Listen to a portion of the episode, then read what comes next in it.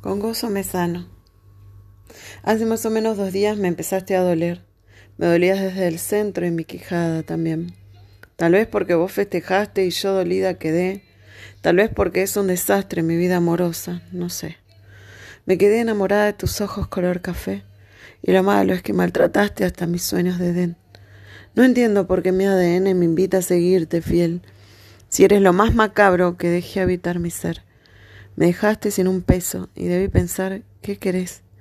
Que me amabas sin demostrarlo con tu rara razón de ser. Y con eso me sentenciaste a amar al hombre doblez, el que te adula por fuera y por dentro destruye tu ser, el que envenena de a poco tu autoestima y tu acontecer, el que te dice princesa, te adorna y después nunca más te ve, que te mira con malicia de devorarte la piel pero al hacerlo consciente no me salvo de verte otra vez, de volver a creer en opio, religión, pelotudez.